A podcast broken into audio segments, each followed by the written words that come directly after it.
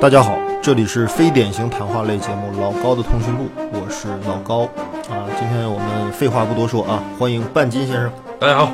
我是半斤。哎，半斤先生又过来赞助我的库布里克专题。哎哎，然后今天呢，就是我们会聊一部啊人尽皆知的经典作品啊，嗯库布里克于一九六四年一月份上映的这部叫做《Doctor Strange Love》，当哎然名字更长啊。嗯，这片子的副标题特别长啊。然后呢，就是《奇爱博士》啊，这电影嗯啊，呃，我觉得吧，今天这个节目我给大家带来了一个，嗯，我觉得你们可能几乎没有从别的影评或者是其他的节目当中，或者是甚至是文章当中看到的一个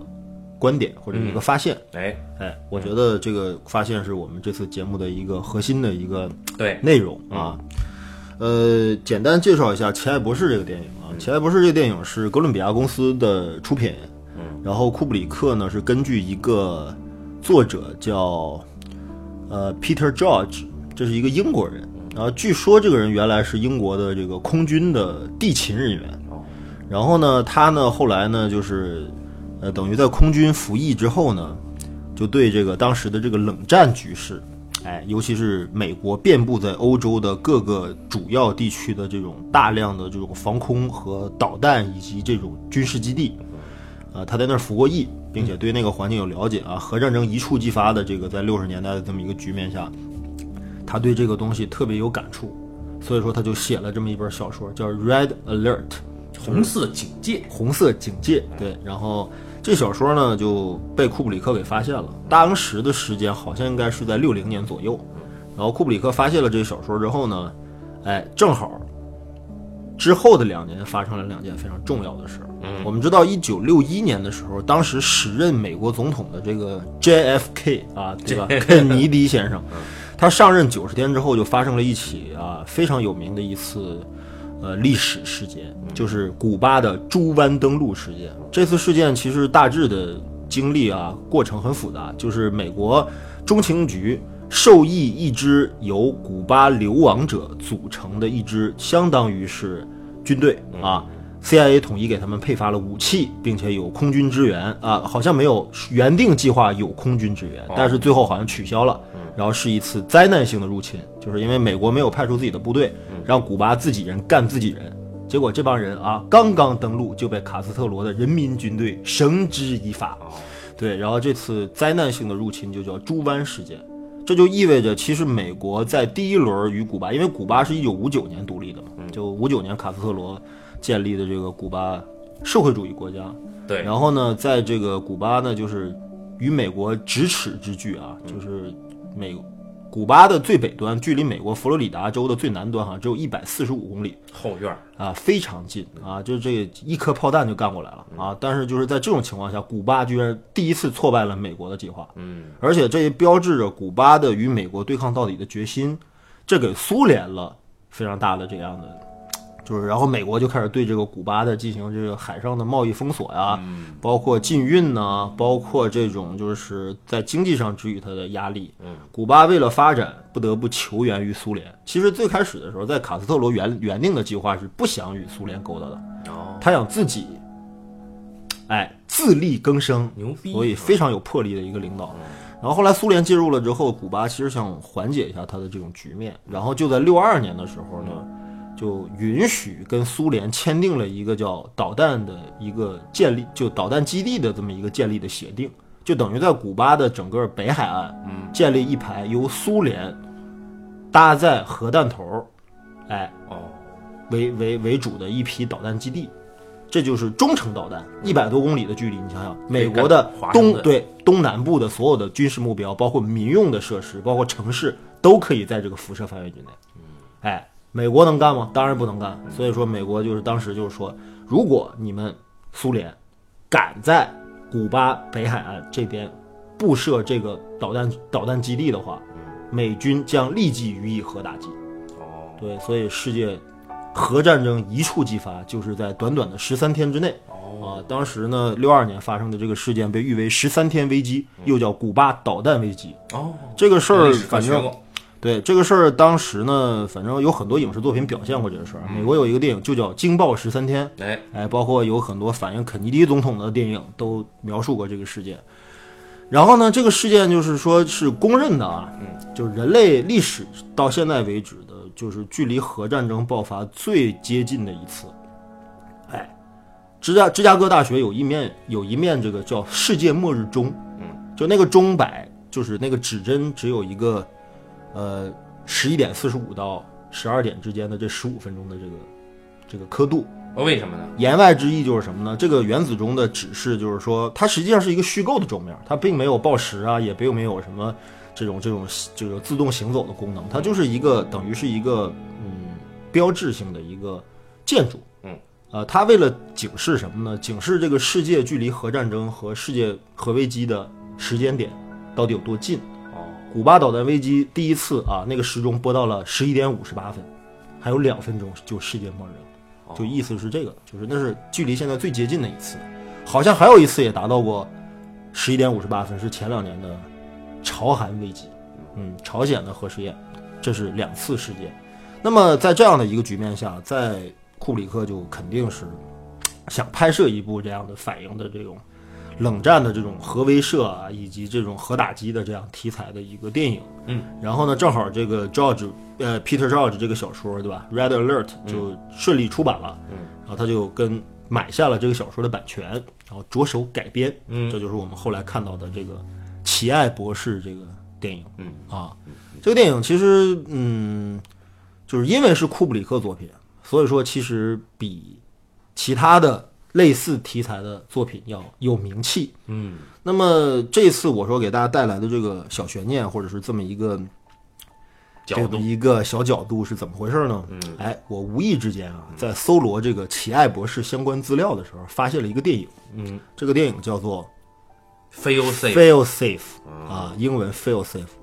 中文译成《奇幻核子战》。嗯，然后呢，这个作品呢，在两千年还被翻拍过一个电视电影版。嗯，这个电视电影版又译作《核战爆发令》。嗯，这个作品很有意思啊。这个作品是由两个美国的小说作家，一个叫 Burdick，嗯，还有一个叫 Wheeler，嗯啊，这两个作者联合完成的啊。这个小说呢，其实呢，啊，就是这个后来我们看到这个《奇幻核子战》的这个原始的这个蓝本，嗯，这个小说呢改编的这个电影出自另一位名导之手，这个人叫做西德尼·吕美特哎，啊，之前跟大家说过很多次啊，就是十二怒汉的导对演，，哎，《十二怒汉》啊，基本是他的成名作啊。这电影直接拿了金熊，柏林金熊啊，《十二怒汉》。然后吕美特一生也很很多作品很有名气，比如《热田午后》啊什么之类的。我们有机会东风快车谋杀案，对，然后有机会可能会做一个这个导演的专题，因为这导演我个人非常喜欢，他是擅长以，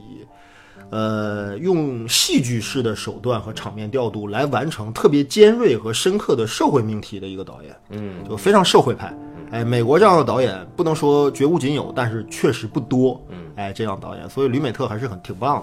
的啊。然后呢，我看了一下这个《奇幻核子战》这个电影，看完了之后令我目瞪口呆。为什么呢？哎，下面我就要讲一下，嗯这个电影的和《奇爱博士》的关系啊。刚才半斤已经说了，说《奇爱博士》这个电影其实就是名气非常大，嗯对吧？就是基本上就是了解电影的人，或者喜欢库布里克的人，或者哪怕不喜欢库布里克的人，就是也会看过这部电影。我因为始终觉得你他们是听说过，你觉得没有人看过？我不是，我觉得看的人没那么多。好好，哦那就一会儿再说这个问题。然后呢，就说这个《奇爱博士》呢，这个电影其实讲的什么故事我就不复述了，因为感兴趣的朋友大家都可以看看这个电影。这个电影是只有九十五分钟啊，很短，在库布里克电影当中，好像除了他早期的那几部嗯之外，这是最短的一部了。嗯哎，就是我说的是什么杀手啊、杀手之吻啊，就是之前第一期节目里提到过的这几个早期的这种呃长篇，嗯，呃，除了这几个之外，这个是最短的、啊，呃，然后呢，《奇幻核子战》呢特别有意思，这两个电影啊，《奇爱博士》上映于一九六四年一月份，嗯， 《奇幻核子战》上映于一九六四年的十月份，有而且这两个电影都是由哥伦比亚公司投资的，有，而且来自于英美两个不同的小说蓝本，不同的小说文本，而且题材而且当然啊，我觉得如果说看《奇爱博士》的人都不多的话，那《奇幻核子战》更是寥寥无几。对所以《奇爱博士》的剧情我们不介绍了，我们简单介绍一下《奇幻核子战》的故事。来吧，哎，说在某年某月某日， 美国啊，呃，突然有一天，在这个国防部啊，在空军的这个这个这个战略军情局里面发生了一件事情，就是在我们这个美国在欧洲布设的这个呃导弹防御系统的监控范围之内，发现了一个不明飞行物 UFO，嗯，对吧？当然不是飞碟啊。那么这个时候呢，就是搞得非常紧张，因为在那个局面下的话，是一个整个呃遍布全欧洲的这么一个网络啊，就是每一天都有上千架、啊、上百架飞机，然后搭载着这种万吨级的核弹头在欧洲上空盘旋。嗯，稍微有稍有雷池啊，对吧？就是。这个我们就立即对吧，即予以核粉核打击，对吧？苏联那边胆敢有一点点做动小小动作，我们都会这个这个进行反击的。那么这一个不明飞行物的话，引起了大家的紧张。在这个时候啊，空军司令部的话下达了一定命令，就是说这个不明飞行物疑似苏联的，就是等于是轰炸机或者是这种隐形的搭载核弹头的隐形战机，甚至可能是导弹。嗯，所以说必须得进行还击。嗯，在这时候，美军就派出了飞机去进行还击，结果很快就发现，那架所谓的不明飞行物嗯实际是一个民航的民用机。哎，哎，结果发生了这件事儿之后，啊，就要把刚刚派出来的飞机搭载核弹头的飞机撤回来。嗯，当然就在这个时候，哎，你会发现在战时出现了一个非常有意思的一个事件，就是说。派出去的飞机，它们有统一的行动代号和行动密码。嗯，在这个行动一旦启动了之后，他们的目标直线目标就是，就相当于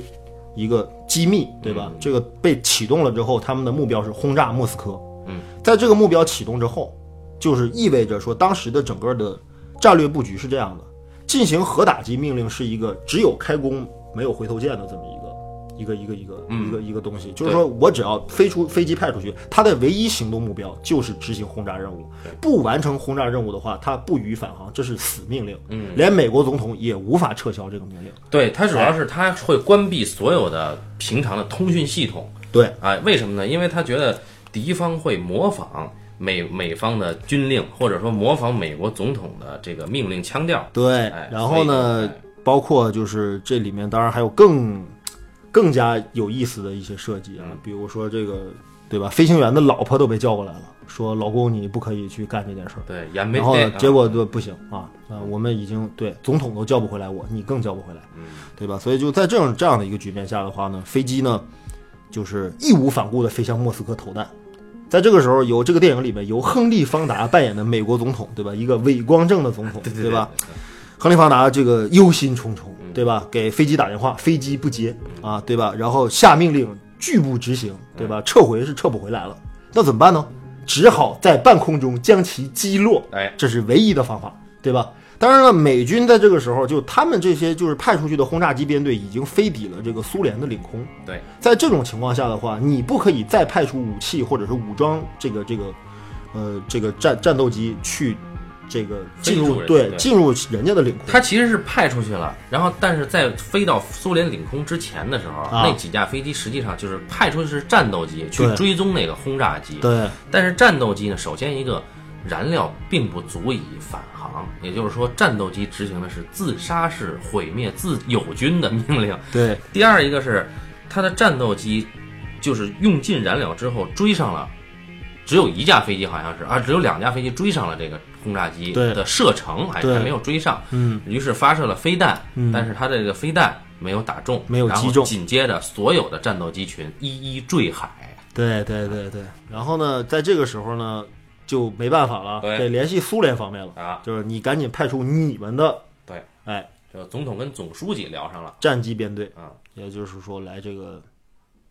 就是与敌方沟通击落自己的飞机，对对对哎啊，更荒谬的一个行为，对吧？然后苏联方面给人震怒啊，啊，说你们他妈在搞什么呀？啊，怎么会发生这种事啊？反正总统阁下说说先生，说什么都白搭了，赶紧派派人把飞机给打下来。哎，哎，在这个时候呢，苏联方面派出了应该是当时他们的，然后呢，就是苏联派出飞机之后就击落这个战斗机群，好像打的就剩一架了啊。对他也是那飞弹飞弹，然后打的就剩一架，就是之前当然也有一些技术差距了啊，也是对费半天劲，对，反正打下来一架，最后还剩两架，然后当然最后的最后当然就剩这一架了啊。嗯，不过呢，有一个问题是，就当只剩这一架的时候呢，他们两边儿存在一个信任不对等。嗯，因为毕竟是你美国先派的这个事儿，嗯，虽然说是你指令错误，为什么这个轰炸机会收到这个轰炸指令，你没啊法解释，对不对？嗯你美国总统跟苏联的领导人说，说我们这边是一个技术故障，啊导致他接收到了这个指令，那就一去不复返了。所以你，我苏联说，我凭什么信任你？万一你这是阴谋呢，对，对吧？我凭什么信任你呢？嗯，美国总统于是想出来， 亨利·方达，被逼无奈之下啊，嗯这个总统向这个苏联嗯主席许诺啊，总理啊，不是哎是主席，好像到最后是应跟该主是席已书记嗯经吧对话了，对总书记对话了，就是意思就是说，如果嗯我们仅有的这架战机飞抵莫斯科上空，扔下核弹，嗯莫斯科肯定付之一炬。对，那怎么办？我们将派出我们另外一架飞机，直接炸平我们的纽约 市，这样一报还一报，你就您相信了。您觉得可以吗？嗯对，就是他主要大家听起来觉得这总统是个二逼哈，但实际上他这个做是在电影里是有逻辑的，就是说，对如果他炸了莫斯科啊，啊，那么莫斯科的领就是莫斯科方的领导人肯定会要全面跟美国开核战，对那么世界可能就完蛋操了。对，对，所以就是为了避免大规模核战，亨利·方达决定，我可以牺牲我的纽约来对你的莫斯科，这样换取我们双方阻止接下来的全面战争爆发。对这是一个多么伟大的！呃，当然这个事情苏联方面是无法反对啊，这这是一个他们无法拒绝的条那件个，而且那个那个亨利·方达当时总统人在华盛顿啊啊对，对不过他媳妇儿在纽约，对，哎，哎，然后呢，就反正意思就是说，呃，不仅是总统先生的，呃，哎这个夫人在纽约，嗯，这里面还有一个比较重要的人物叫布莱克上将，是一名空军上将，对，他的家也在纽约。空军少将嘛，异星的，呃，一行呢是少将，少将，嗯，准将还是什么，反正就是空军的将军。然后呢，到最后呢，他的家也在纽约。他跟亨利·方达那个演的总统俩人是同学，对，然后到最后，总统把这个最后的命令交给了他这位老同学。对，因为他觉得这个命令太疯狂了，因为是往纽约扔核弹，他认为只能信任这位同学能够一丝不苟完全执行他的命令。对，而且要不徇私情，因为不仅要炸死啊上百万人，还得他妈的消灭自己的家庭，嗯，对吧？所有人都难以在核战争当中存活，是的，是吧？随着一声尖锐的啸叫声，嗯莫斯科被夷为平地，主席先生消失了，啊，然后接下来另外一颗核不弹，不，主席先生避难去了，主主席席先生没消失呃。但是就是电话系统就崩溃了电话系统是那什么，嗯他们双方啊，在莫斯科有美国的大使，啊，然后在纽约呢有苏苏联大使，嗯，但双方那个大使的那个电话，一旦发生啸叫声，嗯就证明了投了核弹，对对，以此为标记，莫斯科就没了。对，莫斯科现在已经被炸平了，然后所亨利以·方最达后说一个。：“干！”对，纽约下一秒钟，纽约也将不复存在。对这个电影在一场尖锐的啸叫声当中结束了。好，呃，这个电影其实看过《奇爱博士》的人朋友听到这个情节，你们会不会觉得这两者之间高度相 似？嗯，对吧？那我先首先其实把这个话题交给半斤，就是说你肯定也是看过这两个电影，因对为对我对让你看的啊。 对对对，然后呢，你你觉得这两个电影是不是首先对我比起来谈会很有意思？首先我觉得这这个点子这个角度非常牛逼啊，就是说，呃，牛逼的在于它确实题材高度吻合，嗯同样的题材，嗯，而且设定基本上是一样，就是说核战发生了，对是在意外之下发生的，对啊，呃，这个你要这么说的话，其实没有必要，而且后来他老高告诉我，这是同一个公司同一年上映的两部作品。哎，一会儿我们再就着这话题再往下聊。对，你会想到，我操，这干嘛呢？对吧？而且还是两位名导，嗯啊，哎，然后我分别重新看了这两部影片。这个当然《Feel Safe》是我第一次看啊，嗯，我会发现，我操，这个角度非常牛逼，因为这两部影片气质上和处理上完全不一样。哦，哎，虽然说主线故事有点像，嗯你看这里面啊，呃，我们知道奇爱博士是三个时空线，嗯，对吧？嗯，呃，就是三个试点嘛，三个视点，嗯，呃，这三个视点分别是美国的这个对吧？呃，五角大楼，五角大楼的参谋长联席会议，嗯对，总统在，总统在啊、嗯空军、海军、陆军、国防部长，甚至是总参谋长，这些人全都在，对对吧？嗯，当然还有我们的齐爱博士啊，也一在嗯会儿再聊到这个人物。然后这是一条线，呃，那第二个试点是什么呢？第二个试点是在美国的奥马哈，嗯，哎，就是内布拉斯加奥马嗯哈有一个空军基地、啊，有一个疯狂的将军啊对，他觉得什么呢？他觉得这个。这个美国最近的自来水里边啊加了氟，嗯其实这玩意儿是为了防止龋齿的，对，哎，就这像好好像像是牙膏，啊哎，好像是真实的真实的事件啊。但是问题是，他这个生理上啊，这位将军有一些这个生理困扰，对吧？就是异地，性无能啊，对异地。然后呢，这哥们儿就觉得什么呢？就是因为这个加福这个事儿导致我的事儿。但是他认为这个东西是苏联间谍所为，这就是苏联啊毁灭我们美国啊，断我子孙，对，就是啊，我们雄壮的美国男人被苏联人这么毁了，所以我要下达了一个全面袭击苏联的一个命令。嗯啊，他让自己的这个这个这个空军基地的这个编队啊，在欧洲啊飞抵这个苏联进行轰炸任务。嗯，哎，然后他有一个娘炮的一个英国副官啊，就是等于是一个空军上尉，是他的随从。哎啊，是他的副官。嗯然后呢，这是第二条线。对，第三条线就是他派出的这个轰炸机编队，嗯啊，他们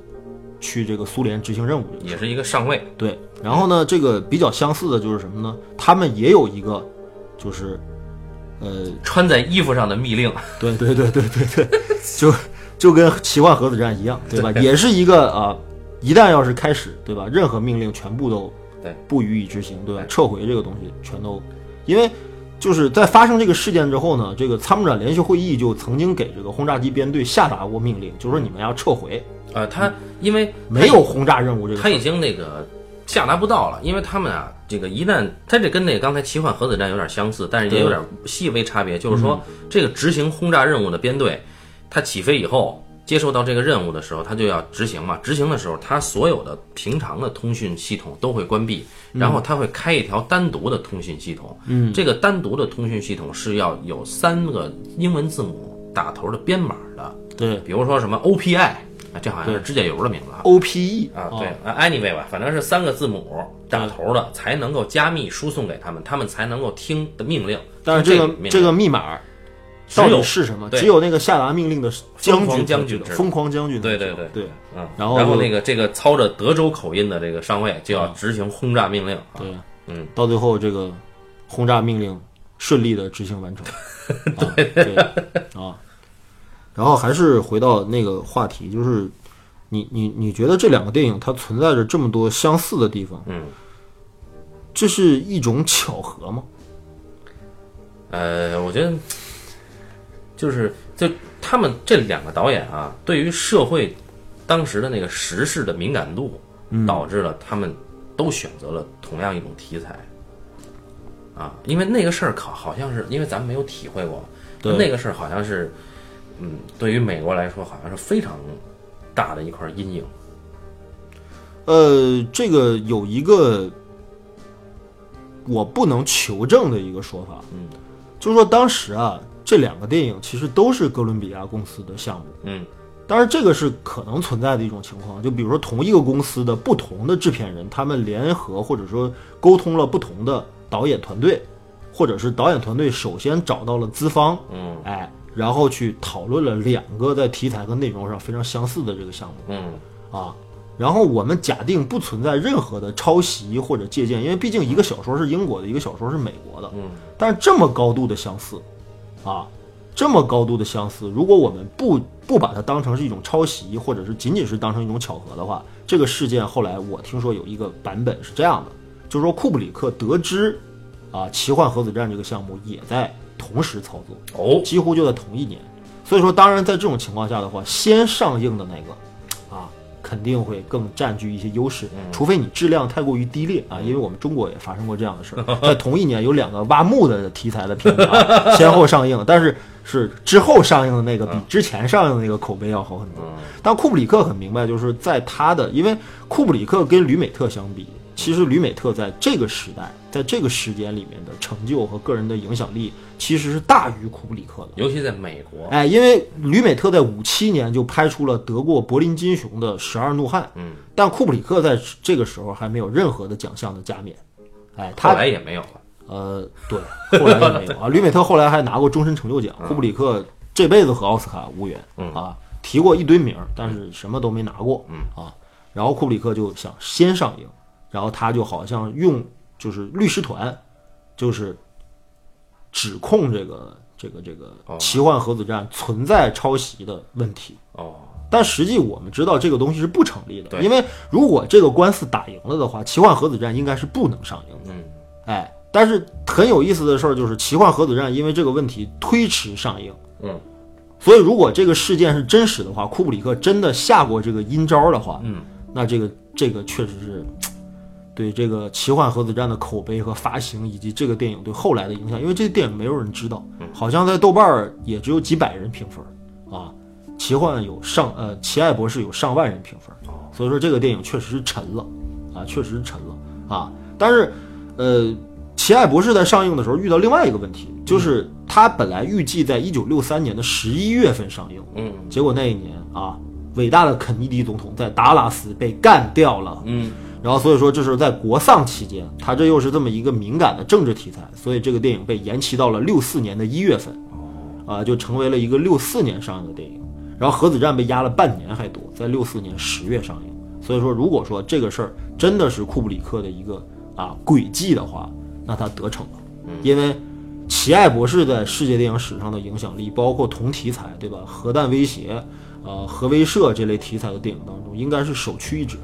哎，被后来很多对人无数人传颂，但是奇幻核子战就彻底沉了。是但是我是非常推荐大家把这两个电影都看一下，尤其是《奇幻核子战》也非常值得一看、啊。半斤继续说一下，就是你对这俩电影的一些看法这两个电影其实都提到了这个奇幻核子战的英文名字叫 Fail Safe 啊。啊，就是呃，因为他们都是轰炸机飞到呃，他们的轰炸机是在欧洲待命的嘛，对，然后整天就执行二十四小时的飞行任务，就盘旋着。一旦收到命令，直接就携带弹头飞到这个苏联的国境，对吧？那么 fail safe 指的是什么呢？fail safe 指的是最终待命点，就是说这个点实际上是离苏联的领空边境最近的某些某几个地方。嗯啊，然后你一旦收到命令，你就要到那儿去，然后在那儿，如果再收到确切的核打击命令，你就从那儿飞到这个最近的一个投弹点对，啊，所以叫 fail safe。呃，可能包含了一些军事和民用设施都有可能，对比如轰炸城市啊，或者轰炸某个导弹基地或者某个军事设施。对，这嗯都个有可像这个奇幻核子战就是轰炸的首都，嗯然后像这个奇爱博士就轰炸的是一个导弹基地对，啊，嗯，所以呃，它实际上在一旦提到 fail safe，其实就意味着像刚才老高说，的，就开弓没有回头箭了，嗯，啊，所以就是一个不可逆的一个战争行为了。对，然后呃，像这个奇爱博士一开始的大命题，实际上它是比这个奇幻核子战给的硬得多。嗯，他一上来，咱们咱们咱们这样，咱们咱们可以先聊一聊这个这两个片子的，就是讲故事的方式有多大的区别。呃，我我还是先问一下，就是你觉得这俩电影在你的评价标准里面，你觉得哪个更好吧？虽然它很接近啊，我觉得两个我两个都是五星电影，我觉得，但 是呢，呃，库布里克更有才华，呃，奇爱博士更简单对，啊，但是更幽默，啊，也更疯狂。对，然而这个吕美特实在是就是太端庄了。哦，啊，就比如说，你看，你看，好像像一个，呃，一个特别端庄的美女啊，嗯，然后另外一个是一个特别，呃，飘逸轻灵的一个少女哎啊呀，你看你怎么选的？你这这个这个比喻非常的猥琐。 对，啊然后我觉得吧，反正我个人我比较喜欢可能吕美特的这个更多一些。啊，对，因为我觉得奇爱吧，它嗯，当然你说的很对啊，它里面有很多非常绝妙的一些创意。比如说，其实，在原著小说当中，奇爱博士这个人物其实是不存在的。嗯，呃，就是呃，其实那个《奇爱博士》这个小说，刚才说了嘛，叫《Red Alert》。哦， 《Red Alert》这个小说，其实在一六年的时候有一个中文版已经出版了。哦，呃，这个中文版是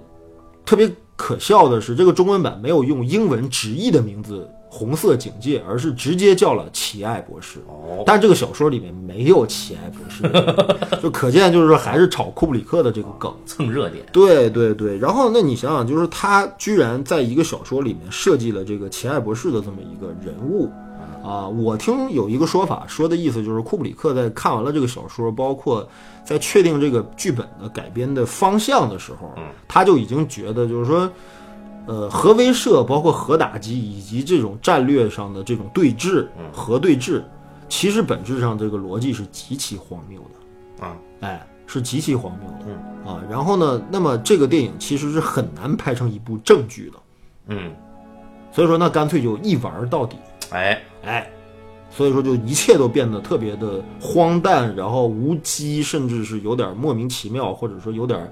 就是每一个人都跟傻逼一样啊！这个电影里面每一个人都像傻逼一样，除了钱爱博士本人以外，啊，就是所有的人都都面对这样一场危机，每个人都无能为力，哎，每个人都以为自己好像在做着很多。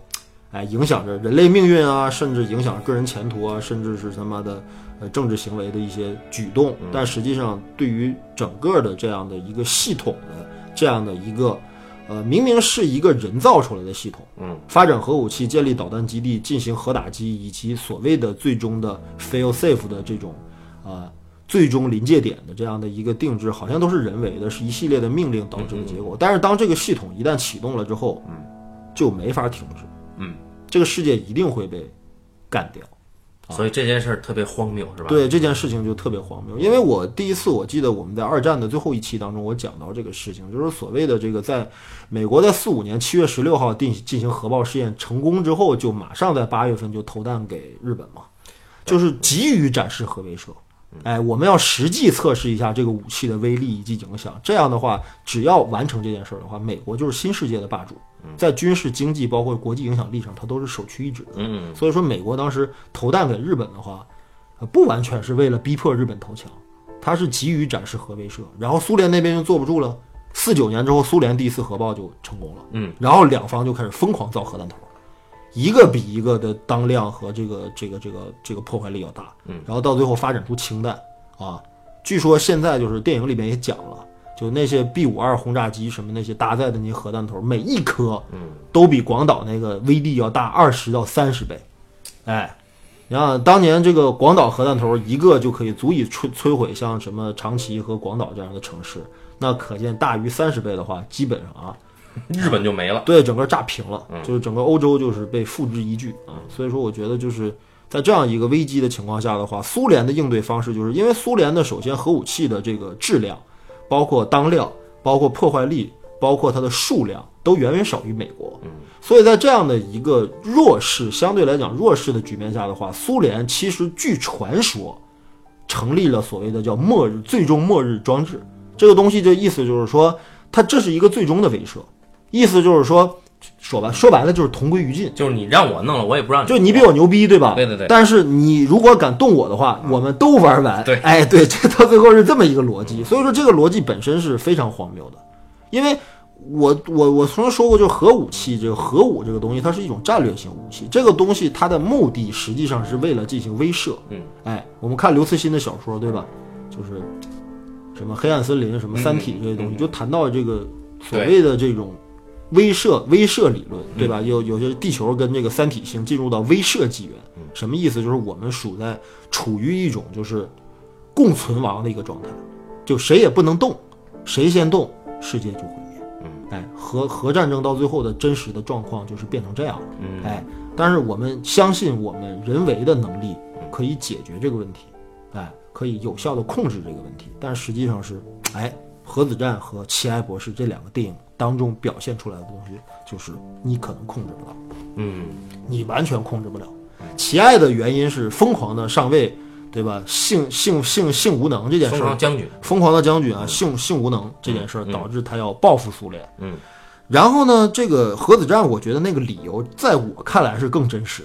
的，啊，就是突然在一个一一个技术意外，对，就是莫名其妙的检测不到一个东西到底是什么，嗯，然后这个事情让大家高度紧张，到最后一啊一触即溃，这就是在那个年代下真实的一种状态，就处在一个临界点的状态。嗯我刚才说到古巴，古巴导弹危机不就是这样吗？就当时所有的人都认为完了，这世界完了，嗯，对吧？嗯，哎，就是一定是马上是玉石俱焚的这么一个局面嗯啊。结果后来没想到啊，赫鲁晓夫把这个哎，哎，把这个核核潜艇搭载的核弹头给运走了，嗯，哎，美国也没有动手，还是有智慧啊，啊，就是，呃，我觉得那是人类保保持了最后一丝丝的理性。嗯，但是结果很可笑，啊就是肯尼迪总统和赫鲁晓夫主席这两个人，他妈在后来的政治生涯当中，都因为这次事件，在国内备受诟病。嗯，啊，肯尼迪总统在六三年被干掉了，怎么被干掉的？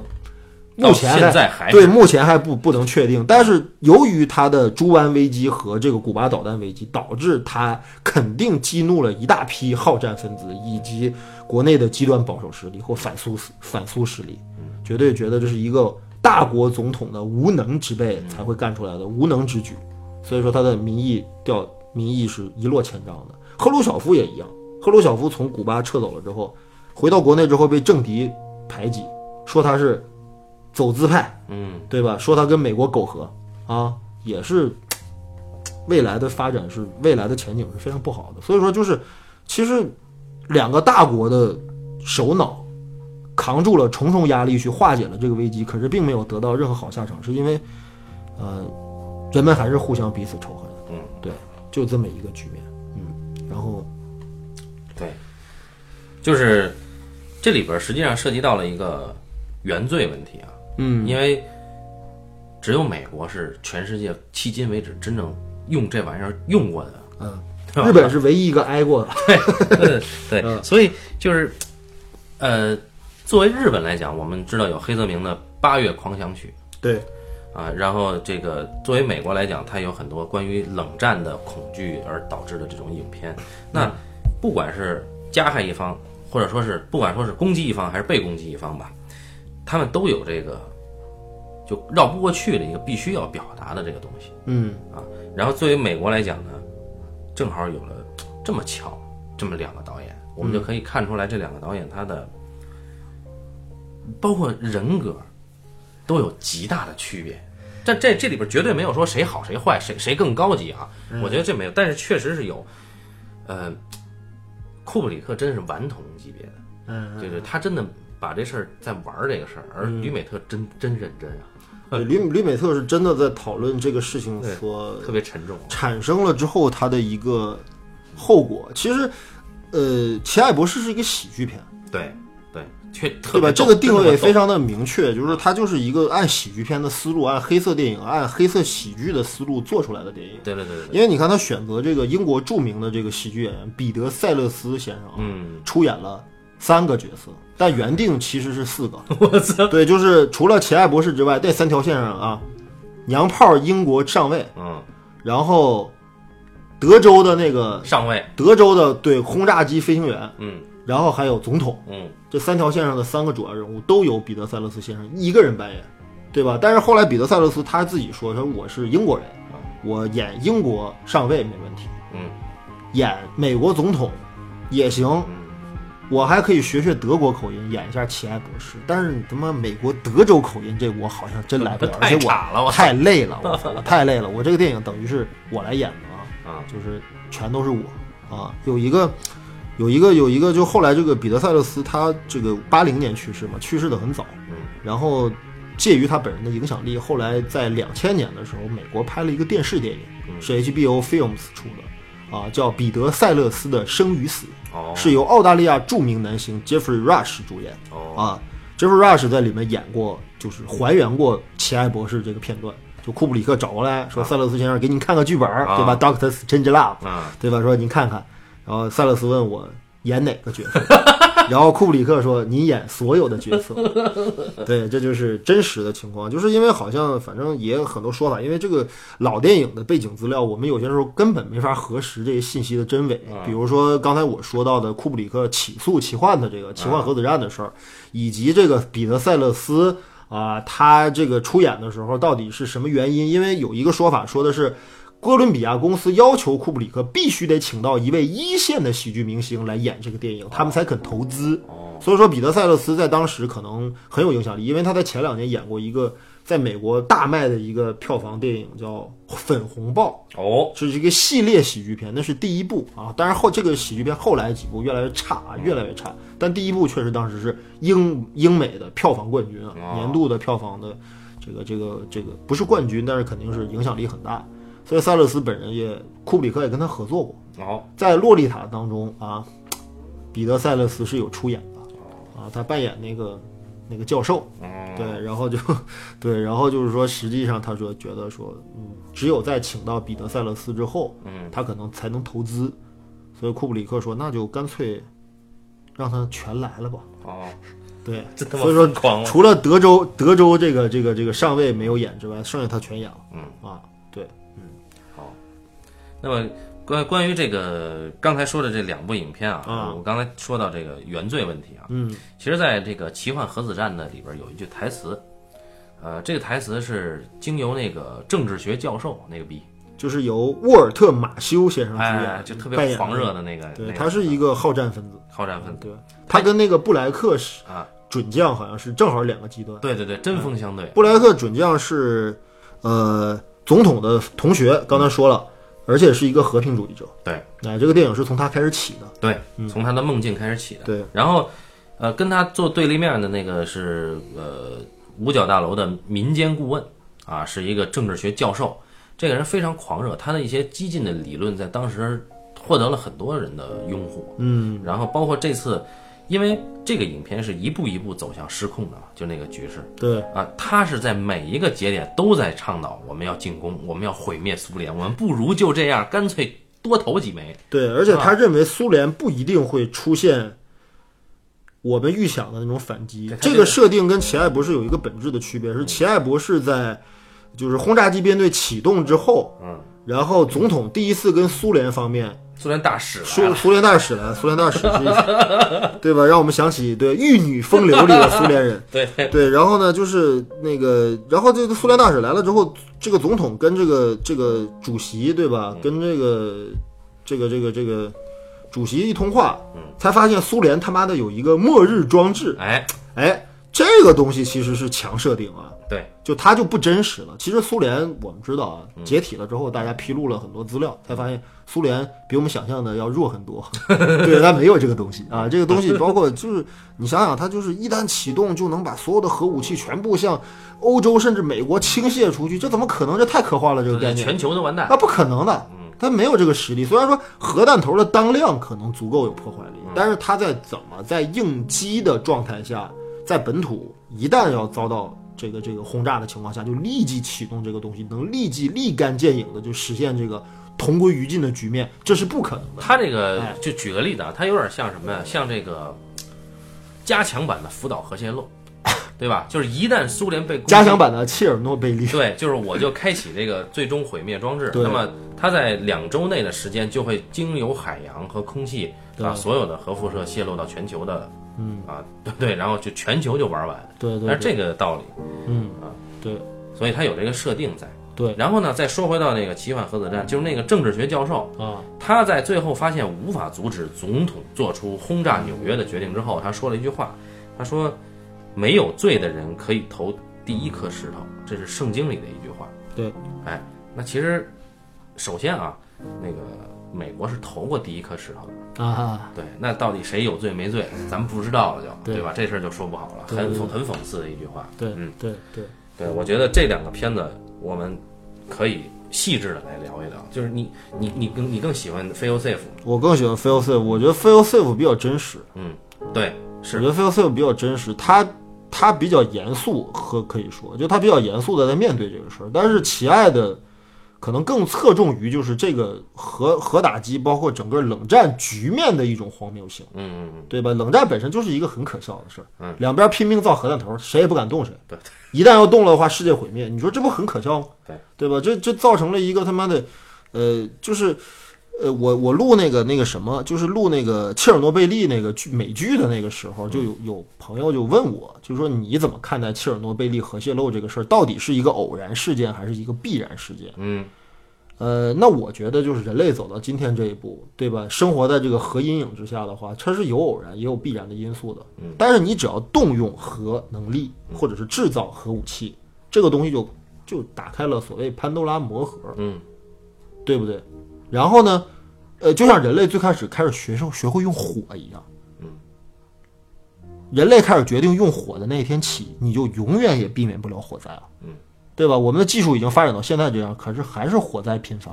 对吧？人为的啊天灾啊，各种，其实核核威胁或者说这种这种核污染或者是核威慑也是一样的道理，嗯，就这个东西它只要存在，它一旦被释放，这两个电影里表现出来了，人力根本无可为，嗯，阻止不了，嗯，哎，对，就 f e l Safe 一开始那个意象非常的，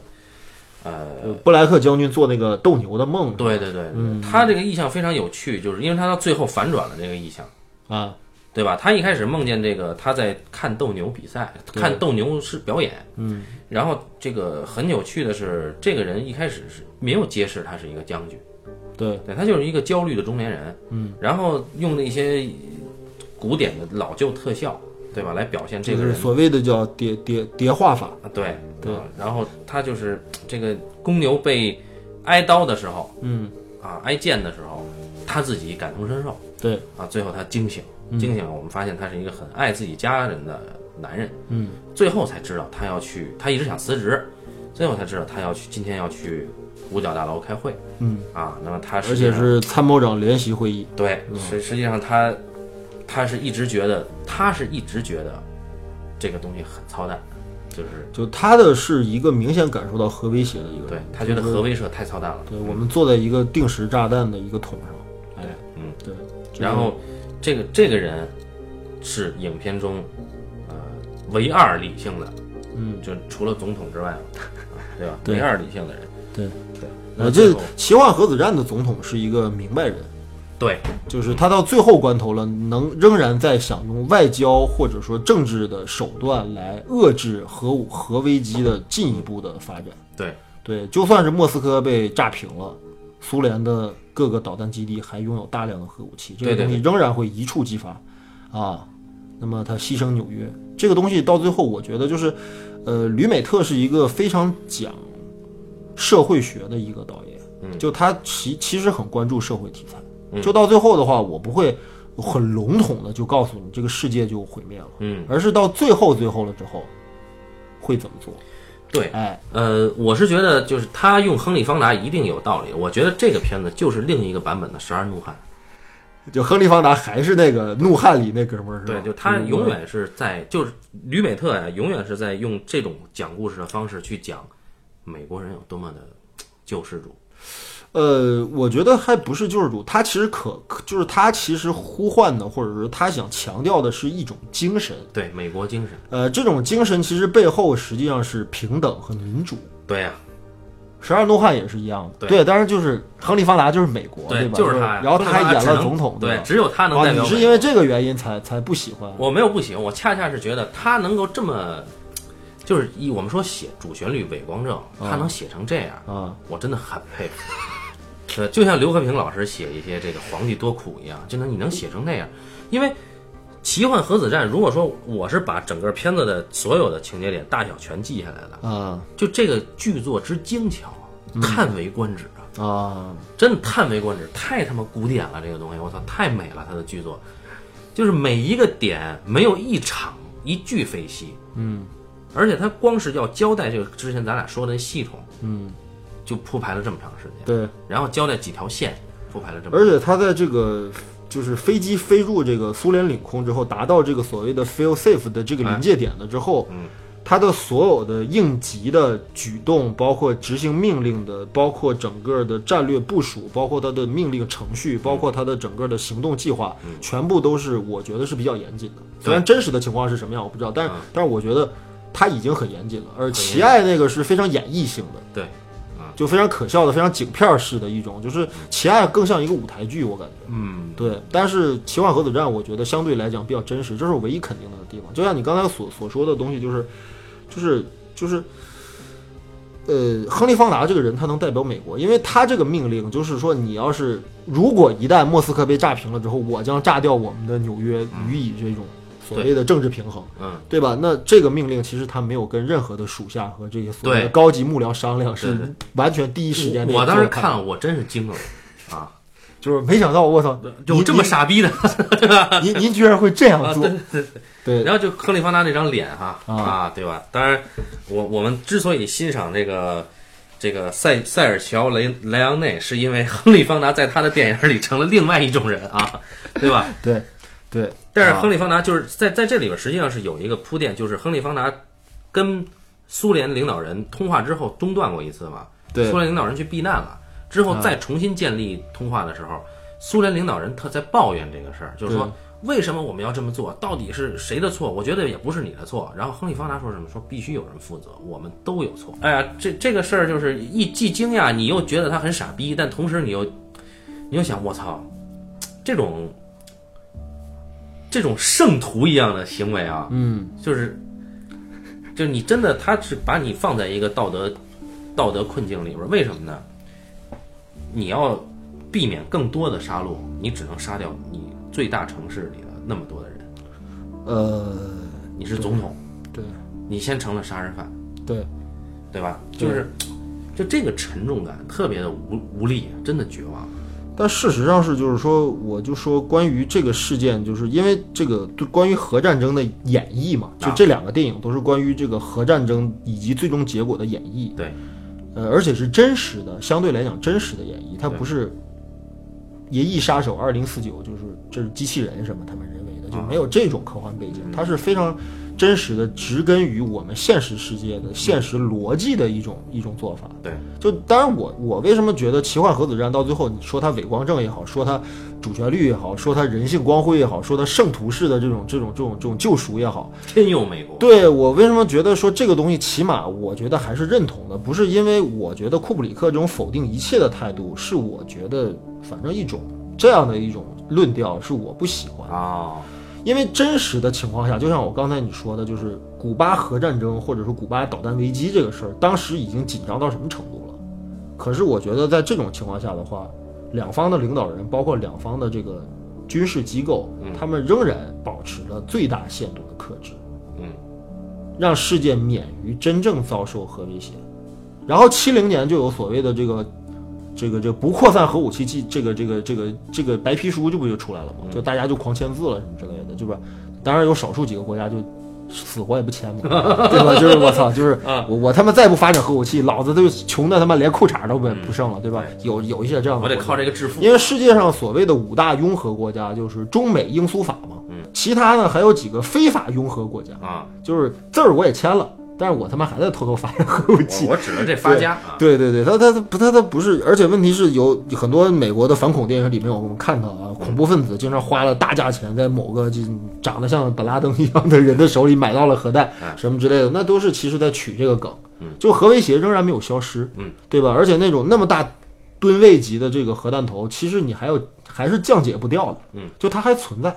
啊，它一旦要被引爆，或者是用某种方式的呃，这个这个这个这个被遗弃，或者是处理不当的话，它又不会变成所谓的叫脏弹，嗯，就这东西，就是它会不停的像切尔诺贝利的那个，扩散，对对，那个那个那个，就是反应堆一样，它会它会扩散，所以说这还是一个很很大的一个威胁。就人类起码在目前的一个国际局面下的话，大家对于这种核的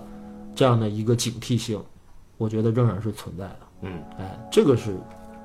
我觉得从现实当中我读出来的一点正面意义。啊，对，对，所以你觉得，但嗯但但奇爱是彻底走向极恶，就对人类没有理性，人类是一帮傻逼，是蠢猪笨牛，哦就是对吧？就是能互相仇恨和无知到这种程度。所以就是在态度上，你认同吕美特的，嗯对，我是认同吕美特就的是观他点，真的是在探讨这件事儿。对啊，但是大家还是认为奇爱可能更辛辣或者更尖刻吧？对啊呃，，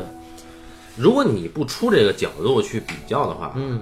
你单独看奇爱博士，呃，你会你会觉得就是这个，呃，核核武器永远是跟狂人联系在一起的，对吧？对吧？然后我我们这库布里克也是个狂人嘛，就是他他以他的那个方式去处理这种危机，呃你如果没看过《奇幻核子战》，你觉得哎，有意思。嗯，但是当你看了《奇幻核子战》以后，你还会，我就我是加倍赞叹库布里克，就是说，哦，那就是你还是觉得库布里克更有才华，或者对，更他有是他创是造才力，嗯华，对，他是才华，而那个吕美特只是一种严谨，对，就是相当于是什么宗师，嗯啊，和五绝的五绝里边有宗师，有吸毒的，啊，对吧？有王重阳，也有欧阳锋，我觉嗯得库布里克就是欧阳锋。欧阳锋哎是吧？啊，对，所以我觉得这，但是你看咱看电影呢，两种都需要，对吧？对，两种其都实需要硬硬比较这两个电影哪个更好，或者是我觉得确实意义不大，嗯因为他们是完完全全两种不同的东西。对你知道中国导演如果拍同一个题材的两个不同的版本的话，会怎么样？呃，会出现很有意思的情况嗯啊，对吧？就是会出现两个水准差距啊，哦，对天壤之别的作品啊，哪怕在商业角度也会这样。但是我觉得，你像美国的电影，其实产生《奇幻核子战》和《奇爱博士》这个电影这两种东西的话，就是我觉得都很了不起。对，这两个导演谁都没有比谁更差，或者谁都没有被谁比下去。啊、当然，就是商业运作是一回事儿啊。哥伦比亚公司可能在《奇爱》上投入的宣传力度和宣发力度更大，嗯在《奇幻核子战》上，可能这个片子就沉了，石沉大海了。嗯但是你得这么承认，就是就是你得这么想，就是说，在一个商业电影逻辑下的话，《奇爱博士》绝对比《核子战》更有卖相啊。呃，对，对喜剧大咖压阵，然后整体上是那么搞笑和他妈的一个扯淡的一个氛围，对对吧？就是很多人都觉得很好笑那个电影啊，嗯，《奇爱博士》就其实其实就是库布里克牛逼在于他能把很脏的东西啊啊，拍的拍的很美， 因为《奇爱博士》就是全是性，嗯，你第一个镜头就是啊，啊对吧？最后一个飞机的那个输油管啊，啊对啊高高的扬起啊，全是性，然后包括那个疯狂的将军啊，叼着那大雪茄还来一仰拍啊，对对对对对，最后他妈一一系列的高潮对，，然后包括那个啊，我们那巴顿将军啊，就那位，对吧？对， 乔治斯科特哈、他啊叫演，他叫，然后一直在吃口香糖的那对，个然后上来了，对吧？床上就躺着一位比基尼美女，啊，秘书啊，对，然后哥们儿满口的仁义道德啊，对但是特别想干啊，特别想打仗，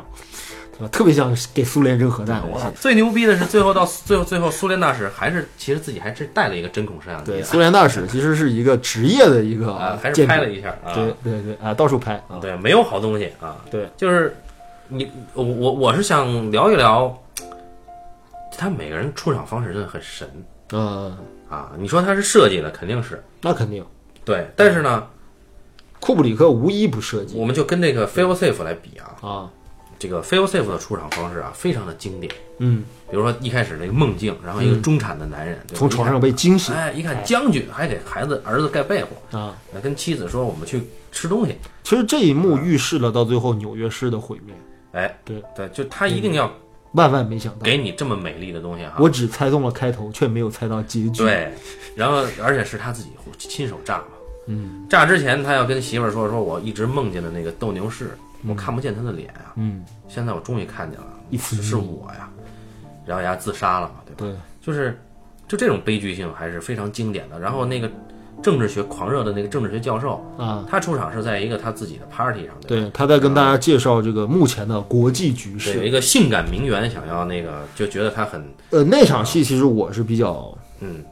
就是他到最后给了那名媛一巴啊掌，这样的公然的，对吧？对于女性表现出的暴力，在现代电影当中，如果出现的话，一定会被扣诛必罚，啊，对对对，对吧？但当时就是我是怀疑那场戏可能有那么一个含义，就是会不会那位美女是苏联间谍？啊，为什么呢？因为到最后啪给了对方一巴掌，就那个很很很值得玩味。啊，就因为那个美女表示出了对于他这种狂热的战略思想的一种拥护嘛，对对，就对是要打起来的话多刺激啊啊，，对对对对对吧？要不然你丫觉得这事儿刺激，你就想扔核弹吗？对吧？ 这不他妈脑子有病吗？对吧？啊呃，就是这个，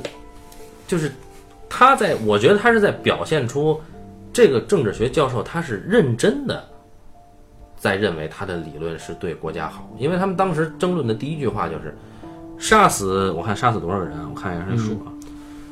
呃，反正是杀死六六呃六千两千万人，跟杀死一亿两千万人比，对哪个更高尚？那没有高尚可言。啊，对，但是这个我们的这个政治学教授认为，我们肯定要先杀死那个一亿两千万人，以保证我们的活存活。对，如果要是说由于杀了一亿两千万人，导致我们的两千万人能存活的话，那为什么不杀？对对对，然后嗯接着有一个名媛，性感名媛是想要跟他上床嘛，啊，就觉得他这样对，所以我就觉得很奇怪嘛，就是这个名媛为什么要勾引啊，我觉得我觉得就是在首先这个名媛她后来不是说了嘛，就她觉得这事儿特别刺激嘛，啊对吧？她的这个荷尔蒙是被这个教授挑动的，就有点像墨索里尼能让很多女性看着高潮一样。啊？就是你是不是看过那个雪儿主演的《与墨索里尼晚餐》是吧？呃，我呃没有没有啊没有那有。么一个电影啊哦，然后然后就是，但是他这里边又给了这个教授不一样的一个意义，就嗯是他不是一个借此哄骗人上床的一个人，对吧？啊，他是一个哎，我认真在拥护我的政治，我不是一个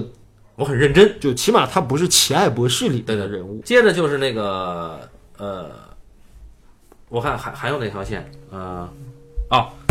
还有一条线是奥马哈，奥马哈他演的是奥马哈基地，嗯，奥马哈基地，然后那个有一个将军办公室，因为奥马哈是真的有一个空军基地，对，然后他这个奥马哈基地实际上是呃，它是监控整个美国领空的，嗯，并且它是可以发出核打击命令的那个办公室，这个办公室的执行长官是一个上校，嗯，然后他的上司是一个四星将军嗯啊，然后这个这个上校有一个非常多的笔墨在铺垫，这个上校在将军马上就要到了，并且今天有重要人物来访的时候，嗯，他回家解决问家庭问题。嗯，他的家庭问题非常严重，以对及他的个人的精神状态非常不稳定。对，他的父母酗酒，对啊，然后呢，他得解决这个问题，他爸还打他妈，对对，结果这个将军还看到了，去接他，然后对这个两个人就去迎接接下来的一个政客和一个技术顾问对，啊，然后这个人的出场方式到后面，这里面其实所有的就整个影片里出现的所有人物啊，唯一失控的是这个人，对是这个上校，因为他在这个等于是那个这个指挥中心的时候，他居然哗变。哎， 他把将军干倒了对啊，啊，我来接替将军来指挥，对对对对才嗯要发动战争，对对吧？对对。所以，所以就是，哎但是你会觉得他的这种疯狂是有来由的，哎，这个是我，实际上这个是我，就是说，实际上与奇爱博士不同的是，呃。这个吕美特在做这个奇幻合作战，当然可能我就是比较传统的人，啊嗯，我觉得一个人物在电影当中，如果要做一个行为的话，他得有有理有节，或者说啊嗯有理有据。就你得给我这个人为什么这样的理由。但奇爱博士是没有这个交代的。哎，对对对对，奇爱博士上来这些人就那个操性，对，他所以至始至终都是那个操性。就是这一点，就是我我就是对这个片子就觉得它稍微遗憾的地方，就你觉得太古板了，是吧？就是在于，呃，我觉得古板是对它很经典嘛，这啊个是一个剧作教科书嘛，对但是问题在于，它到最后只有这一个人失控，其他人包括苏联的领导人都是理智的。呃，对，但是我是觉得这种理智是真实的。对，我也同意，就是说我们就在奇爱那个是经过加工和那个呃表现手法处理过之后的效果。对，相对我们是肯定是呃，作为呃一这么大这个呃国体的领导人，啊这么大政体的领导人，他一定是有一个要权衡利弊、做出牺牲的这么一个人，所以这很真实嘛，他一定是理智判断。而且到最后，大家都会有牺牲和让步，哎这是战争的真实的情况。其实到最后是一场政治博弈，我们不是说谁更正义或者谁他妈更伪光正的问题，对是说在这个到最后，他一定得经过这么一次政治博弈之后，才能得到一种平衡的结果。所以为什么我说这个像《十二怒汉》呢？就是啊他也是在一个必须要求你人物理智、理智判断的这么一个游戏规则之下，嗯，去演绎这些人的戏剧冲突。对，这个也是，这个是什么？在一个这么大的一个毁灭的前提之下，嗯，我们来重新建立彼此的信任，对，演绎这种戏剧冲突。嗯，那就是在这种情况之下，当然很严肃，也做得非常经典，但是问题就是你总觉得哎少了点人味儿。虽然说就是真实就是这样，这些政客就是没有人味儿了。我同意，政客就他妈没人味儿。我对最他对妈对讨厌的人就是政客。但是问题 在于，然后就关于人味儿这儿，你看这个他还有另外一个线，就执行轰炸任务不是的那个。我我我我得打断你一下，你是觉得奇幻核子战不够有人味儿是吧？嗯，那那奇爱博士不是更没人味儿了？我就觉得那个有人味儿啊，那个是所有这你怎么在这我看来，人味儿是什么？人味儿是欲望。在我看来啊，人味儿是欲望。首先，在《Feel Safe》里面，他一上来就把欲望给抹杀掉了。就是《Feel Safe》里边是有一个欲望符号的，对吧？是那个名媛嘛？名媛勾搭这个政治学教授嘛？那就一个对，是是有这一个，就是说他上来就抹平了这个东西，说我们这个东西其实跟欲望没有关系，对吧？我们纯粹是一种在博弈之下，在核威慑之下进行了一种戏剧冲突。做出的一种机械反对应。对对对对，就是这么多系统，就是为了规避危险，但这个系统造成危险以后，我们受困于这个系统怎么办？他在探讨这个矛盾，对不对？最后好再上升到更大一个层次的矛盾，我们怎么建立重新建立信任？这是非常，他这剧作结构到后面特别紧张，我完全放不下，就看这个片，我觉得太牛了。而且问题是你想想，它就是在三个完全室内的空间里面，完全对，呃，还不像那个《奇爱博士》还有突突突呢。对，就是他的这种剧作戏剧性的升级方式，包括他剧作的这种之前你说这种铺垫什么的啊，嗯，我觉得这是一个完美的剧本，我觉得是完美剧本，但是我不喜欢完美的 东西，就就这个。然后你看，你看啊，这里边其实他其实提到了这个，嗯，呃，就这里边有一个执行任务的那个老牌的那个空军上尉嘛，对，对吧？那那也是一老演员嘛，对，然后那逼就说说咱们现在都是在，你看那帮小伙子了吗？嗯，他们其实都是机器人儿。 咱们每一次执行任务，咱们现在越来越没有人味儿。但最后最后是谁知道我不应该投这个蛋，还要去投呢？嗯，是不是他呀？对，对吧？所以这个事儿就是，呃，那意思其实就跟最后我坐在这个炸弹上，它其实炸一样它其实讲的这个悲剧，你刚才已经提到了，就是一个人为或者说一个人力制造或者是人力给搭建起来的一套系统之上，人类被它奴役的故事。哎，对，就到最后，包括总统本人下达这个轰炸纽约的命令，也是他妈的一个机械的行为，往自己国家的领土上，我是这个国家的最高领导人，嗯往自己国家的领土上一个最大的、最有名的城市扔一颗核弹，看起来很疯狂，但是在那一刻，他做的是最理智的决定，哎，因为这不是人力所能为的，这是机器的要求。这是这个战略系统和这个核威慑的局面下形成的一个必然而然的一个结果和平衡。你按照那个什么所谓的黑暗森林的那个理论，对，在都是黢黑一片的情况之下，为了我能先活，我肯定得先干掉你，对对吧？我不能试探，对，所以他在这里边，他实际上最后的解决方式是我如何让这个人以最惨烈的方式超越并解决黑暗森林理论。我先自毁一下，以证明我的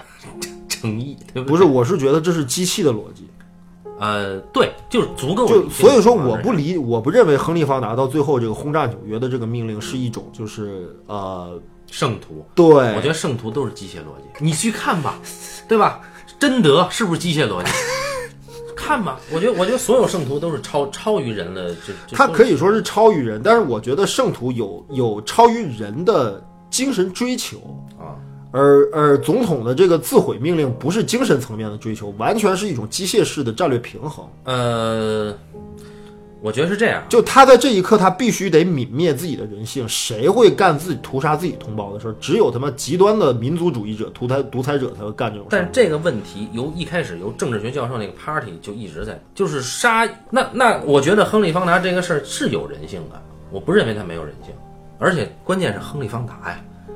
那张脸摆在这儿，你能觉得他没人性吗？我只是觉得，由于亨利·方达的存在，他看起来显得很圣徒，但实际上这个命令是很恐怖的命令，呃，是恐怖命令，但是这个命令、呃确实是反人救类了常识。救了更，多的人啊，对吧？救了更多的人吧。这是系统的要求，不是人力的要求。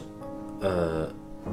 我觉得啊，哦我觉得这我不同意。我觉得系统的要求是政治学教授和那个疯狂上校。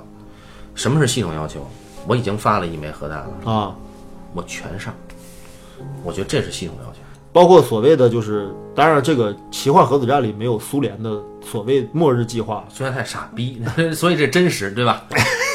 啊，没这个技术嘛。没没这个技术是另一回事儿，但是就是所谓的这个最终计划或者是最终自毁命令，这不是一个机器的一个一个设计吗？就是说在在我受到这个核打击的情况下，我与你同归于尽，不不这是一个机器的命令，啊这是一对个程序，说白了是就是是，但但亨利·方嗯啊达那是我觉得是人性的，为什么呢？你看那政治学教授一开始怎么说？他说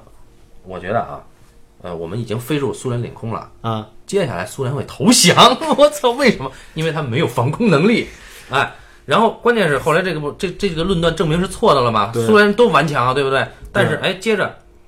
这个苏联人确实在技术上输了，因为他这个这个美国这个轰炸机他拦不住。有假的那个那个假飞弹、假诱导，对对对，对吧？什么结果红外和那个什么，就是把自己的军事机密透露给苏联，对就我告诉你我飞机是怎么做的，然后你好打我。哎，然后以至于这这个优秀的飞行上尉有多牛逼，到最后他用了自己的一个招儿，嗯，成功骗过了最后苏联的防御，对对吧？嗯他用的那招儿相当相当聪明，对然后他再飞过去还要炸，对，因为他是被系统奴役的，没有呃他是被系统奴对役，对这个没没怀疑了。嗯对，但正因为他的出色嘛，他的经验出色嘛，对吧？然后这里就是说，人性跟系统啊，到最后到底是谁占了上风？我觉得还是人性占了上风。就是如果是按照系统逻辑的话，一定是政治学教授那个说，咱们呀、再发几枚，苏联就没了。对这样的话，苏联灭了，咱美国不是永远能存在吗？这我觉得这是系统逻辑，就像黑暗森林一样，我先他妈给你干掉，你我也不用判断你他妈到底是不是友好的，这是黑暗森林逻辑。但亨利·方达牛逼在于，我他妈超越了黑暗森林逻辑，我自断一臂，对吧？对然后向你证明我的诚恳，对，接证明接着这是一次系统的错误。就是我先砍了你一条胳膊，是我误伤，但是我也卸掉我一条胳膊，够了吧？对吧？接下来不就啊，就虽然说最后，吕伟特给了很多这个纽约的人临死之前的那一刹就是那核美战好，，对对就吧？那一瞬间嘛，对觉得来了一个定格，急推，然后来了一个定格。对，对所以就我是觉得他还是在说，美国人啊，真是这世界上最牛逼的人啊，就像《十二怒汉》亨利·方达走出法院那一系列仰拍的镜头，对吧？雕塑和亨利·方达同在。对，呃，人性和这个法律达到了这个完美的对吧统那个一罗马公柱正和理智，对，都得到了彰显。法院的罗马柱一拍，亨利·方达一个，对我操，疲惫的身影，我操，美国嗯啊，对，这我就受不了了。嗯，但是他能把这个拍成这样，我觉得很完美。希德利·吕韦特真是一个完美的导演，嗯对但但有意思吗？没意思，还是咱也是七爱国是有意思，对不对？ 你看一哥们儿是吧？教父那个傻逼警察队长，对 啊啊、他他跟库布里克是老合作了，啊就是他跟那个 Killing Killing 他是主演，对对对，对嗯，对 k i n g 他是那个发出者嘛，对吧就是制定计划那个。对，从监狱里放出来那哥们儿就是他，对，然后这逼演这个，我觉得是本色出演，哈哈哈哈哈哈。 就是就是一上来之后，你会想到就是说，就是因为这个钱爱博士一上场就是他下达的命令，啊就我们当时会很奇怪，就是他为什么要这么做？啊，这不知你道一开始以为是真的，对但是呢，他又抽着雪茄对啊，这现在是战争状态。对，怎么就战争状态对？我们是挨打了，还是他们对方派人了？关闭所有民用无线电， 对吧？对，这时候上来是一个危机，但你不知道危机的造成原因是对，什么。就是他的这个库布里克的出场方式就，呃是一阵的那种。你比如说奇爱博士的出场，啊，他一直在那儿开会啊，嗯，我突然一出来是那样的，对吧？他一就这么一个疯狂的人，他其实一直都在。你说这事儿，你想一想，多不寒而栗。嗯但是实实际上，他之前没有任何交代，他在对，实哦际上只有全景里边你能看到他。但是如果你没有看过《奇爱博士》的话，一开始你不会认为这个人怎么样。对结果一上一上出来，这个人奇爱博士总统还是总统叫他来，嗯，是这操性，嗯啊，你就会想我操，就这个人的出场方式就像什么，就就后来有那个《无耻混蛋》里边，昆汀让那个在那个地下室，就地下酒吧，他们不是有一个地下枪战嘛，嗯，有一个德军的那个上校啊就，沃尔夫演的那个是吧？对对对，啊那逼在的那个空间，嗯丫一直都在。对突然给了一下，我操，真他妈牛逼啊！ 我操，我觉得这个，哎，我觉得丫是向库布里克学的啊，啊，就奇爱博士这个出现的方法太他妈狠了。嗯嗯嗯，还有那逼就是那个啊，乔治呃不是这是乔治斯科特是吧？对，嗯乔治斯科对特对对对对，巴顿将军巴顿将军，啊，那逼一直在厕所是吧？我操啊，我不就是解他释。让他的这个这个情情妇接电去话，去处理这已经发发布了这个对我战时命令，对我这个局面已经紧张到这个程度了，呀，居我不接然完全没有兴趣来处理任何问题对对对，啊！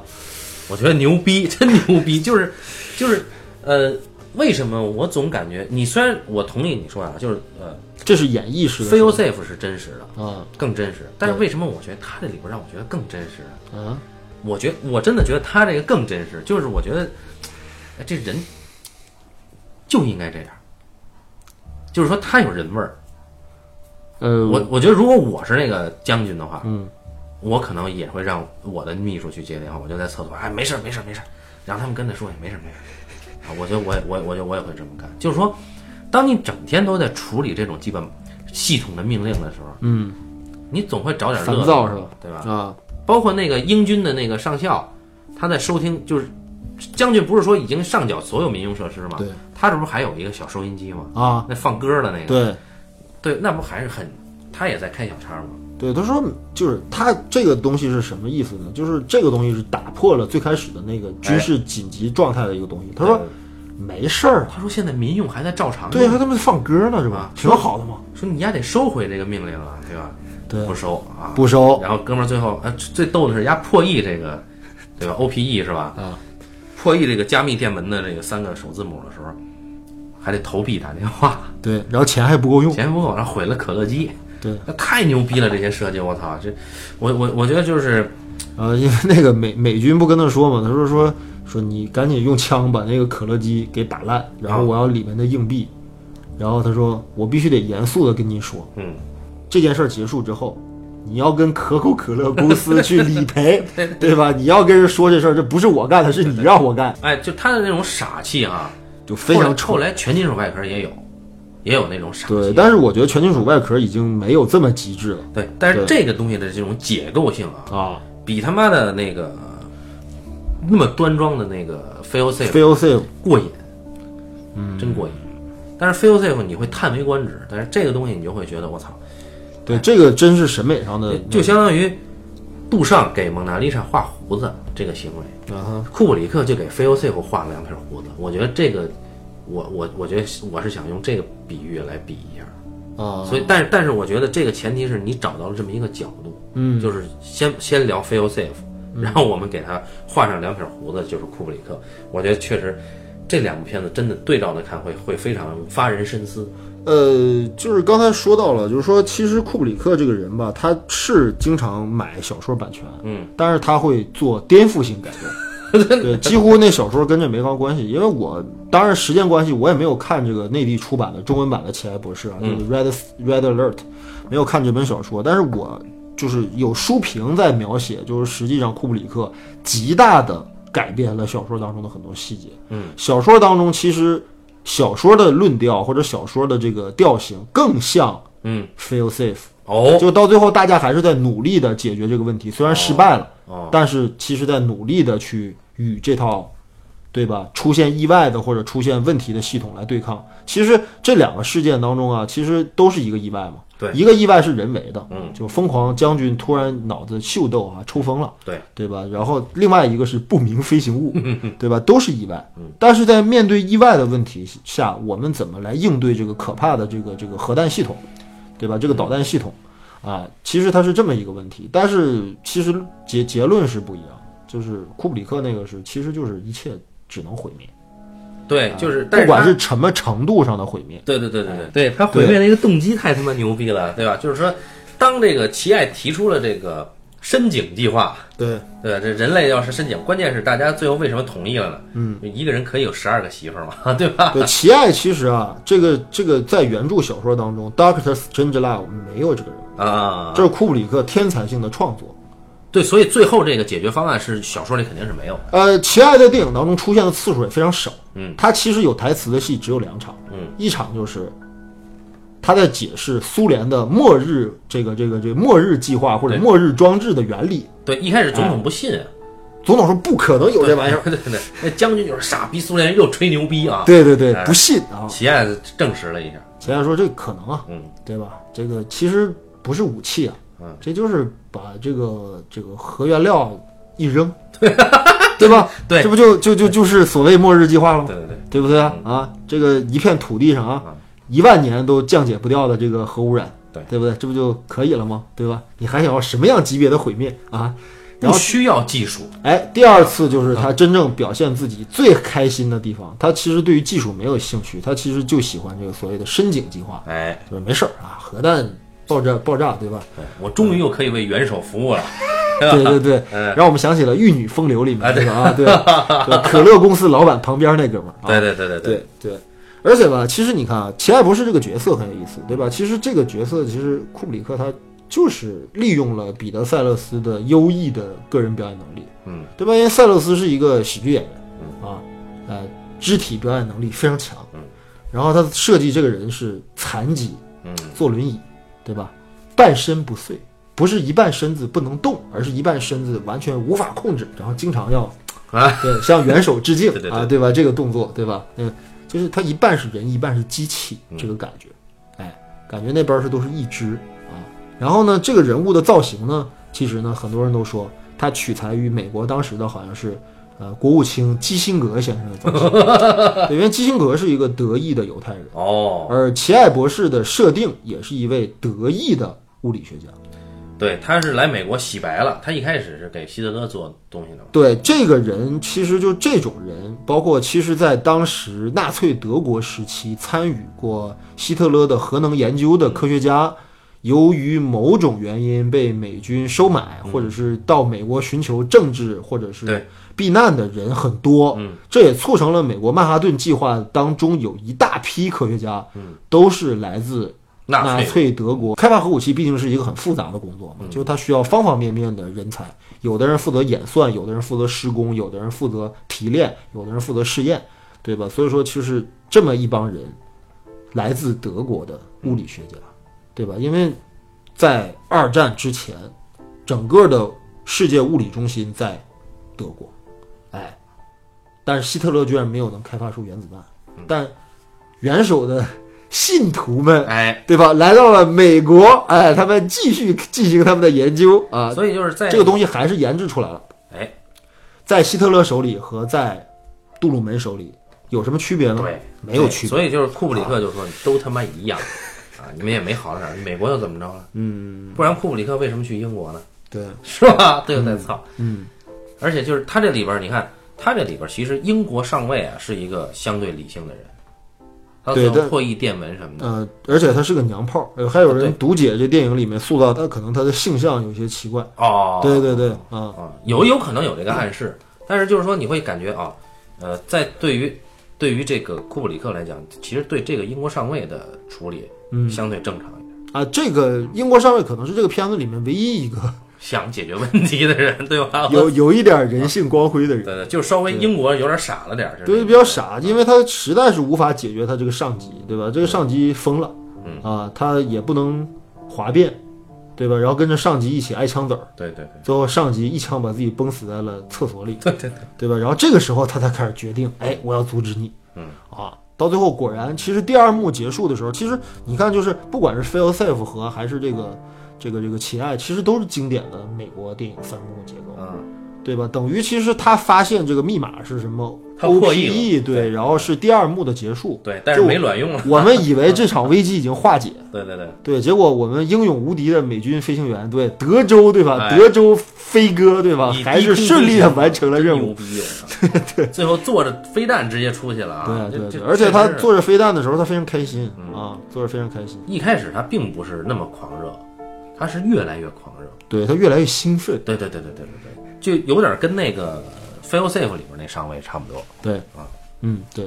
对虽虽然说一开始的状态都是很疲软的，就觉得操又来了，例行公事，嗯，但到最后我操，哎，对他实现了自我价值。对对对对，嗯对我操这个在在一种呃就不断重复的一种规则里边找到了他妈的刺激，我操，真牛逼啊！啊，所以所以就是，呃，两个片子都牛逼啊，嗯但是《奇爱博士》会让你觉得哎震一下，呃，就是《奇案博士》，我觉得还是充满了一些奇思妙想。嗯但是我觉得，针对于就是，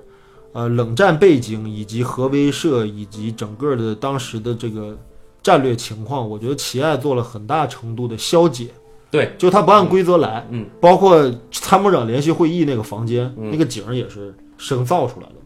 啊，就一个圆形的，特像一个蘑菇云升腾的一个状态的那么一个空间，大家围坐一圈儿，对吧？这没有一次参谋长联席会议是这种结构的，它就是完全是生造出来的。所以为什么后来大家说《奇爱博士》算是未来三部曲？哦，就因为其实《奇爱》里面有大量的其实是科幻的东西在里面，就它有很多幻想的东西在里面，它不是完全的呃对于现实的一种延展。Feel Safe 是对于现实的延展，也是西德尼·吕美特一贯的这样的一个现实追求。嗯，哎，哎，跟你聊完了之后，我还是发现我实际上是，呃，在历史方面我还是一个相对宽容和乐观的人。啊就是我不是太过于，或者我不是太认同库布里克的这种消解的方式。哦，虽然他很有才华，嗯很有灵性，嗯很有创意，但是我觉得还是，嗯，这个事情咱们得严肃对待一 下。啊，对，我也同意，就是 在对在对历史的态度上，肯定呃，我也倾向于不那么解构。对，对，但但但这个不得不承认的是，库布里克这个确实更过瘾一点。对，这是一个艺术家的胜利。对，嗯对，嗯我们毕竟是拍电影，不是为了写历史教科书嘛，或者不是为了写这个所谓的战略战略情况分析嘛，又不是战略分析报告，对，所以确实是这样。嗯，希德林吕美特就是更更端着。嗯嗯，就更严肃、认真、正经，对甚至有一些古板。对，哎，对。他还是有他自己的那个信念支撑着他。然后呢，这个再说一些题外话，就是说，嗯，我看完这两个电影之后，我其实一肚子疑窦丛生，就我在想，为什么他们这么相似？嗯你看这两个电影，我都说了，三幕结构嗯都是三条线，嗯，三条故事线，三个空间，对吧？然后都出现了总统、狂热的科学家以及哎，在第一线执行命令的这个军人嗯这样的形象。一家公司同一年上映，这么相近的题材，这么相近的故事，嗯，到底是怎么回事儿？这恐怕是一个未解之谜。哦，对，你觉得不是巧合？因为我跟我一个朋友聊过这个问题，他也是在我的介绍之下看了这两个电影，嗯然后他就觉得，就抄袭的嫌疑确实很大。谁抄谁呢？对，关键问题就是谁抄谁，究竟是小说那部分就开始抄，还是说实际上他们来自于同样一个报道或者说是什么灵感的一个原始材料，我不得而知。我你看啊，我刚才说 了，《Fail Safe》是由两个美国人完成的小说，对然后这个《Red Alert》是由一位英国作家完成的小说。他其实更神的是，他在六六年的时候居然自杀了。嗯自杀的理由是，对于核战争要爆发和这个世界感到绝望嗯对，呃，啊。我还是不同意这是抄袭啊，而且我也不认为这是，我觉从得文本层面来来讲，他们也不像。我觉得这是什么呢？就是一个班里边的学啊生，老师留了一个命题作文， 然后这班里最牛逼的两个学生，一个是这个剧作课代表，嗯，另外一个是这个就是一历史课代表不是，另外一个是一直考高分但是不怎么好好上课的学生，啊，这两个人分别写了一个命题作文，嗯但是你说这两个人，我操，一个是剧作课代表，就完全完美；嗯另外一个人是什么呢？你那套我都知道，但我就不这么干。嗯嗯嗯所以最后教出来两个东西，我操，你说谁牛逼谁不牛逼？嗯啊，确实无法衡量。对，呃，这也仅仅是小说层面的东西。其实这两个片子，我仔细看翻阅了一下他们的制作成员啊，虽然都是哥伦比亚公司出出品的，但是不是同一个制片人，也不是同一个执行制片人，嗯，然后也编剧团队也是完全的两拨人，呃，这也个就是等于是两个项目完全没有关系。这个片子是库布里克已经有一定的话语权之后了。呃，是的，因为这个时间其实忘了介绍，啊就是这是其实是他英国时期的作品啊啊、他其实到了英国之后，他拍完《斯巴达克斯》，其实就把工作的重心转移到了英国，在英国那边居住，然后等于是跟哥伦比亚公司，就是他有一个。跨海的这么一个合作，因为库布里克到了英国之后，成立了自己的霍克电影制片公司，嗯然后他等于是买小说版权，对，是提提提案是库布里克用他的电影公司提的，包括买下 Red Alert 版权，应该也是用霍克来买的，啊，然后他才找到了美国的主资方或者是发行方哥伦比亚。其实还是一个半独立电影作品，嗯嗯，但是那边吕美特的东西，我觉得可能是也是哥伦比亚在美国方面，他们就是他直线做的。有可能是直线做的，也有可能我因为我不太了解，就吕美特的这边的创作风格，他应该不是独立制片，嗯嗯，对，不是，对，它它不是独立，立的，它是系统的。那也就是说，制片公司找到吕北特嗯说：“您看看这部小说，您觉得有没有兴趣？”那就是 fail safe，对吧？所以说，我觉得那可能是这么两个事件，嗯是两个独立的事儿。但为什么他妈这么巧？ 巧合的对简对直，嗯对，这个巧对合吧？很这个很太巧合了，而很且有就魅是，而且问题是，嗯，哥伦比亚公司对这两个片子的态度也完全不一样。对于他们采用的宣发的力度，包括其实嗯 fail safe 的演演职人员可不弱呀。我操，亨亨利·方达和沃尔特，呃，那叫什么？沃尔特·马修是吧？都是大咖呀，啊，对，都是大咖。然后导演是拿过金熊的西德尼·吕美特，对，其实其实他比那个什么强吧，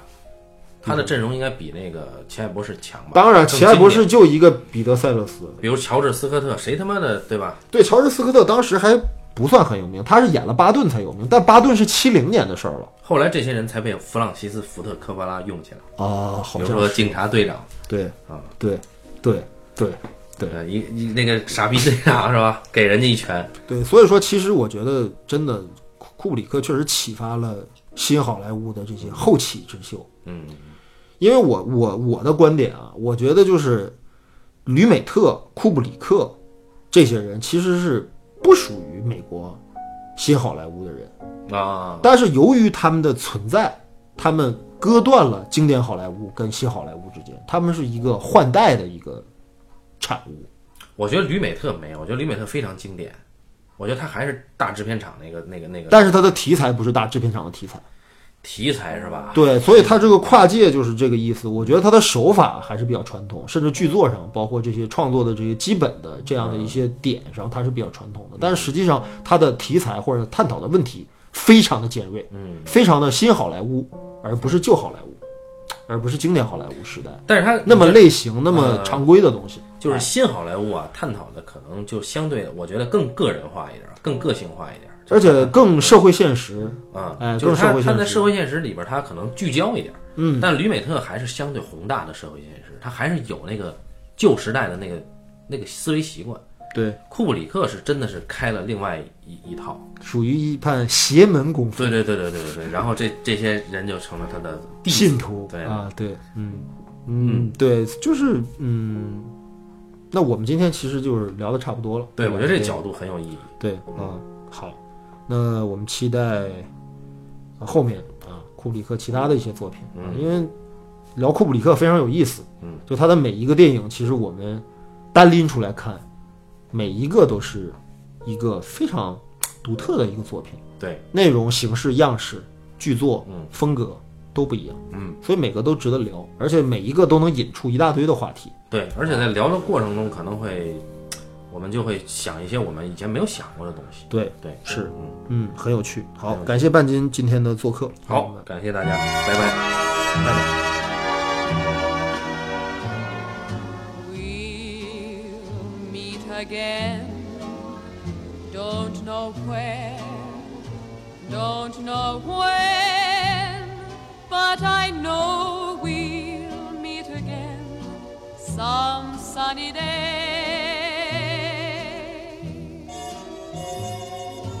Keep smiling through, just like you always do till the blue skies drive the dark clouds far